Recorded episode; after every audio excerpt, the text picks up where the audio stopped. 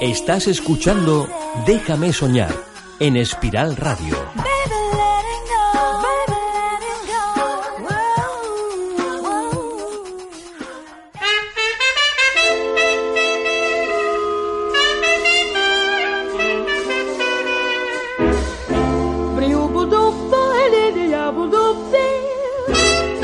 Compartiendo sueños.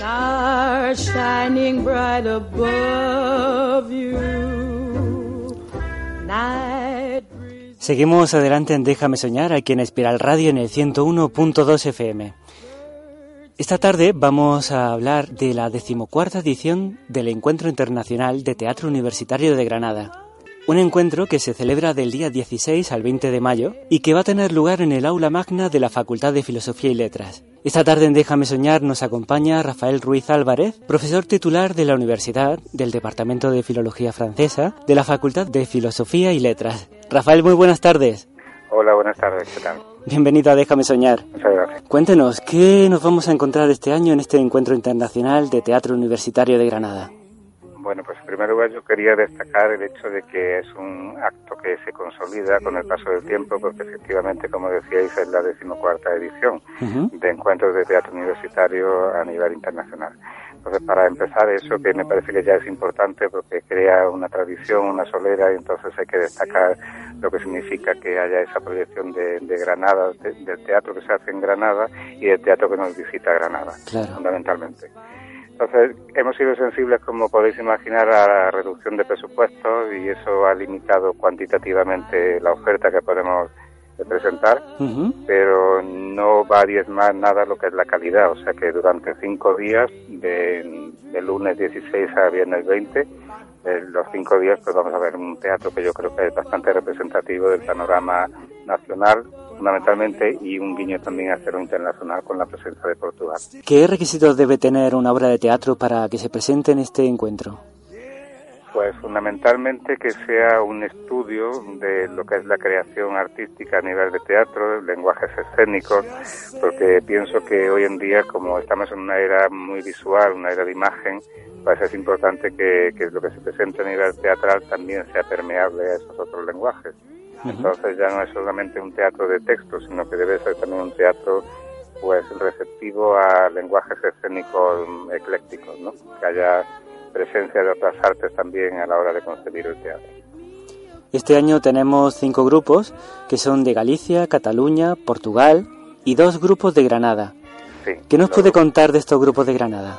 Pues los grupos de Granada, eh, uno es en clave danza contemporánea, porque como decía antes, pues eh, es importante que tengamos no solo lenguaje de texto verbal, sino también que haya otro texto que sea no verbal, que sea el cuerpo el que se exprese. Entonces, por eso me parece interesante que incluyéramos en este abanico de posibilidades pues la danza. ¿no? Nosotros, de hecho, el grupo de la universidad es un grupo de teatro y danza. Este año lo estrenamos así, Grupo de Teatro y Danza de la Universidad de Granada.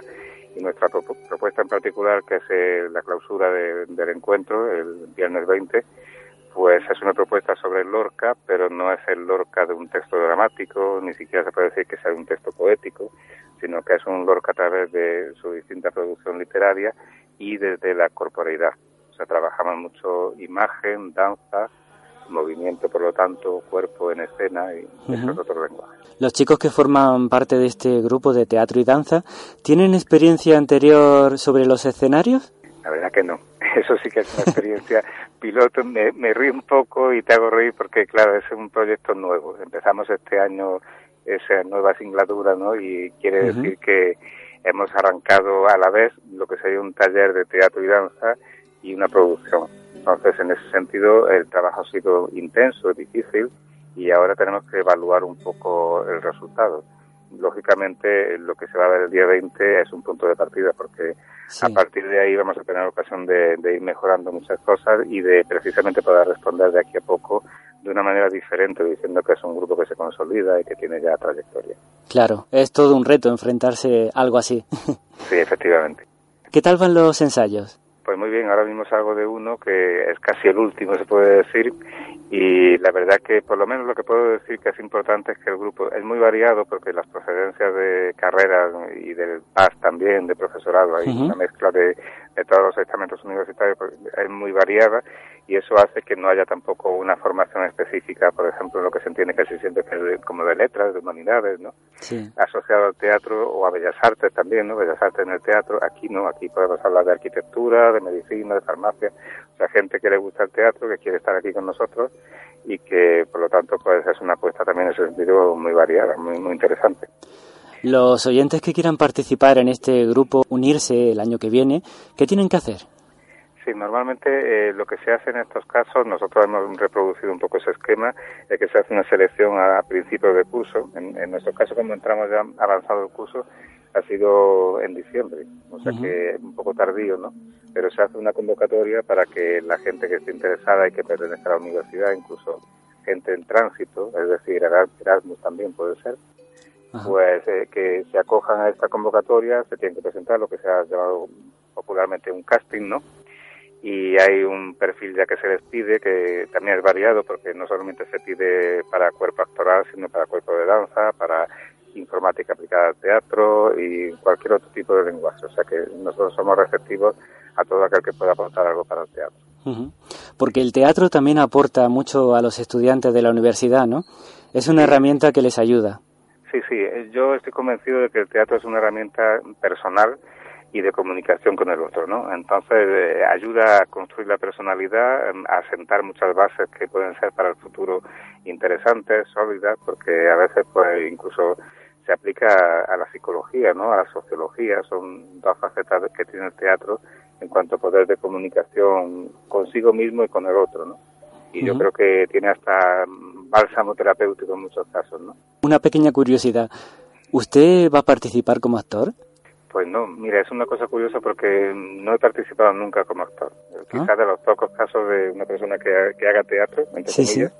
Y yo escribo, escribo teatro, me gusta mucho hacer dramaturgias y pasar de textos no dramáticos a textos dramáticos, construir a partir de ahí. Por supuesto, la dirección escénica, en todo eso trabajo mucho, ¿no?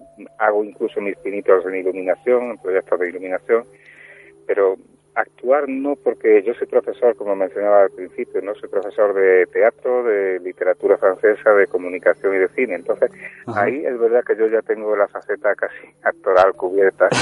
Y, y no, no, no me veo en el escenario, soy muy visceral, a veces soy muy pasional y, además indisciplinado, esto que no me oye casi nadie, soy indisciplinado para aprender un papel, ¿no? Entonces, yo, a mí me gusta mucho improvisar, me gusta eh, generar algo nuevo y, soy difícil para contentarme con algo que está más encorsetado. ¿no? Bueno, nunca se sabe, quizá una obra de improvisación sea la más adecuada para estrenarse.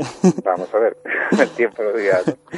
Bueno. vamos a recordar a nuestros oyentes cuándo pueden pasarse por este aula de magna de la Facultad de Filosofía y Letras para disfrutar de este encuentro internacional de teatro universitario de Granada pues ya a partir de este lunes, que es cuando se inicia, eh, es a las siete y media, entonces es conveniente que sobre las siete ya estén por allí, por si hay una afluencia grande que puedan tener una localidad garantizada, ¿no? El, aforo es amplio, eso sí hay que decirlo, sí. ya que tienen que animarse a venir porque no creo, no creo que vayan a venir y digan no tengo localidad, o sea, hasta cubrir aforo se puede permitir la entrada y es gratuita. Eso es importante.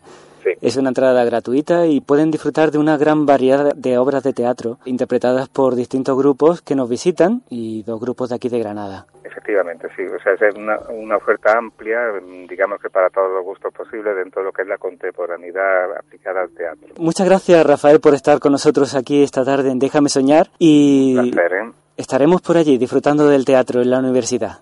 Pues muchas gracias a vosotros. ¿eh? Un abrazo. Un abrazo.